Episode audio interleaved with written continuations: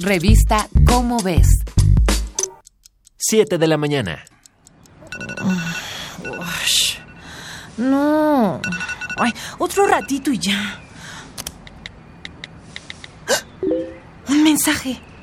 A Caro y a 85 personas le gusta tu foto de perfil. ¡Ah! ¡Guay! Tengo más seguidores. Ay, Les voy a contestar. Media hora después. Voy tarde. Ay, otro mensaje. A ver, a ver. Ay, ay, ay, ay, me entró jabón al ojo. Muchas horas más tarde. Ya se fueron todos. ¿Y no terminé? Foto, foto, foto, foto. Aquí, solita en la oficina. 4 de la mañana. ¿Cómo llegué a este video? ¡Ah! Ya casi amanece. Ay, ¿por qué nunca me rinde el día?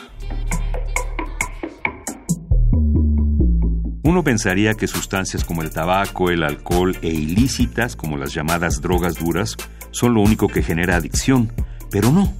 El afán por no perdernos de nada, ir documentando nuestra vida o simplemente explorar la infinita posibilidad de temas nos mantiene en vilo en la red. Y aunque no lo creas, la adicción a los teléfonos móviles es una realidad. El celular es nuestro aliado ideal en lo cotidiano. Es fácil de llevar, nos permite contactar personas, es mapa, noticiario, entretenedor, prácticamente todo. Una de las cosas por las que no se considera adicción es porque en los manuales de psiquiatría no se tiene registrado. Esta conducta se encuentra como trastornos de control de impulsos no especificados.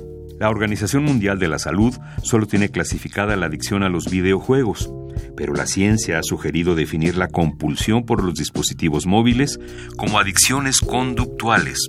En este grupo están la adicción al sexo y al trabajo.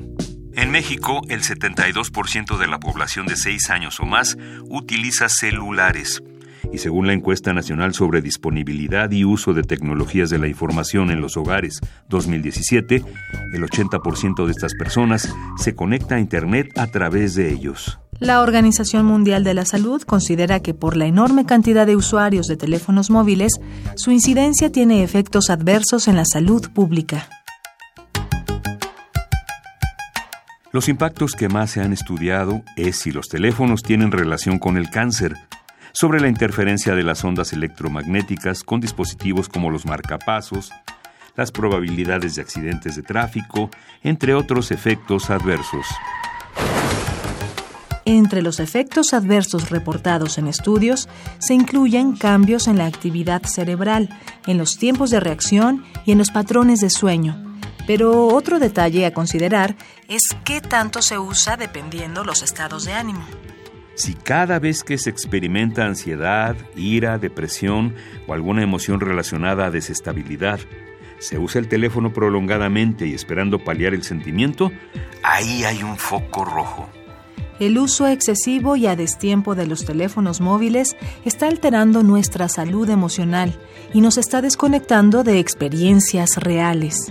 Si tienes miedo irracional a estar sin el teléfono móvil, estás experimentando nomofobia. Si sientes estrés causado por no recibir mensajes, ni llamadas, ni nada, experimentas taxofrenia. Y si te desesperas porque mandas un mensaje y no tienes respuesta inmediata, estás pasando por teixedad. Miedos y emociones intensas detonadas por un dispositivo hablan de algo más. No dejes de buscar ayuda emocional. Hazlo sin miedo. Esta fue una coproducción de Radio UNAM y la Dirección General de Divulgación de la Ciencia de la UNAM, basada en el artículo Apantallados por el celular de Guillermo Cárdenas Guzmán. Revista Cómo ves.